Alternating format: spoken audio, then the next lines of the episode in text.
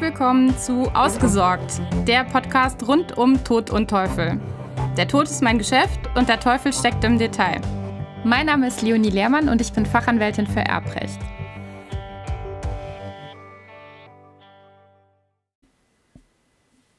Inwieweit hat der Erbe eigentlich einen Anspruch auf Zugang zur früheren Ehewohnung des Erblassers? Das ist eine Frage, die man sich mal stellen kann und wie schön für uns, dass das Kammergericht Berlin sich damit im vergangenen Jahr beschäftigt hat und uns zumindest gewisse Anhaltspunkte dafür gegeben hat, wann das denn der Fall sein könnte und wann auch eben nicht. In dem Fall, den das Kammergericht zu entscheiden hatte, war ein Ehepaar über lange Jahre hinweg verheiratet gewesen. Aus der Ehe waren zwei Kinder hervorgegangen und der Ehemann war als erstes verstorben. Er hatte zusammen noch in ehelicher Gemeinschaft mit seiner Frau in einem gemeinsamen Haus gelebt, wobei man dazu sagen muss, dass das Grundstück wohl ihm alleine gehörte.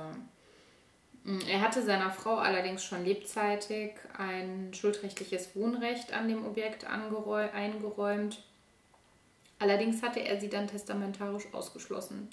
Also er hatte per handschriftlichem Testament seine eine Tochter als Alleinerbin eingesetzt und ähm, ja, dann wollte die besagte Tochter im Anschluss nach dem Ableben ihres Vaters die Nachlassgegenstände sichten und zu diesem Zweck Zutritt zum Wohnhaus ihrer Eltern erhalten. Das Verhältnis scheint nicht so gut gewesen zu sein, denn die Mutter untersagte ihr das und erteilte ihr sogar Hausverbot. Daraufhin beschloss die Tochter, dass sie sich das nicht bieten lassen wollte und äh, beantragte im Wege der einstweiligen Verfügung ihr unmittelbaren Mitbesitz an dem Anwesen einzuräumen, dass die Mutter ihr die Schlüssel herausgeben sollte, ihr ungehindert und uneingeschränkten Zugang zu dem Anwesen verschaffen sollte und zu allen Räumen. Und äh, ja, also sie wollte mit anderen Worten da ihre Nachlasssachen sichten und äh, aus der Zusammensetzung des vorgetragenen Nachlasses, also so wie das vor Gericht äh, mitgeteilt wurde, schien da wohl auch einiges an Nachlasswerten vorhanden gewesen zu sein, also unter anderem auch wertvolle Uhren und sowas, was vielleicht da noch im Haus vorhanden war und was, wo man sagen würde, das ergibt vielleicht Sinn, danach vor Ort zu suchen. Aber ich nehme es direkt vorweg und mache es gar nicht lange spannend. Letzten Endes war das Gericht der Auffassung, dass also ein Anspruch auf Zugang zu diesem Haus nicht für die Tochter gegeben sei, also zumindest nicht mit einer einstweiligen Verfügung. Denn um eine einstweilige Verfügung und somit einen vorläufigen Rechtsschutz in Anspruch zu nehmen, hätte ein Verfügungsgrund, Verfügungsgrund glaubhaft gemacht werden müssen. Und ein solcher Verfügungsgrund würde voraussetzen, dass entweder beispielsweise die Tochter selbst von Wohnungsnot bedroht sei oder sonst irgendwie auf den Mitbesitz an dem Haus angewiesen wäre. Eine andere Möglichkeit wäre, dass in Bezug auf die vorhandenen beweglichen Gegenstände eine irgendwie geartete ähm, ja, ein irgendwie gearteter Notfall ersichtlich ist, also dass eine Notlage in Person der Tochter vorliegen würde, weshalb sie jetzt unbedingt an diese Gegenstände muss.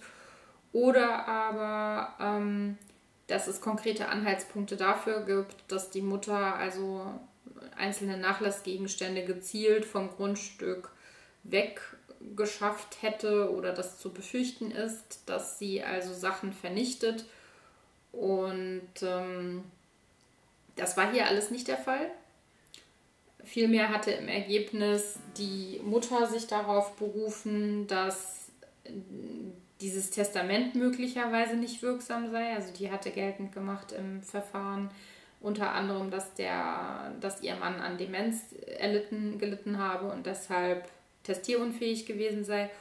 und äh, somit hatte sie sich auf die streitige Erbfolge bezogen, weshalb sie ihrer Tochter da jetzt keinen Besitz einräumen wollte und nichts herausgeben wollte. Und dementsprechend kam das Gericht zu der Einschätzung, dass hier also kein Verfügungsgrund gegeben ist.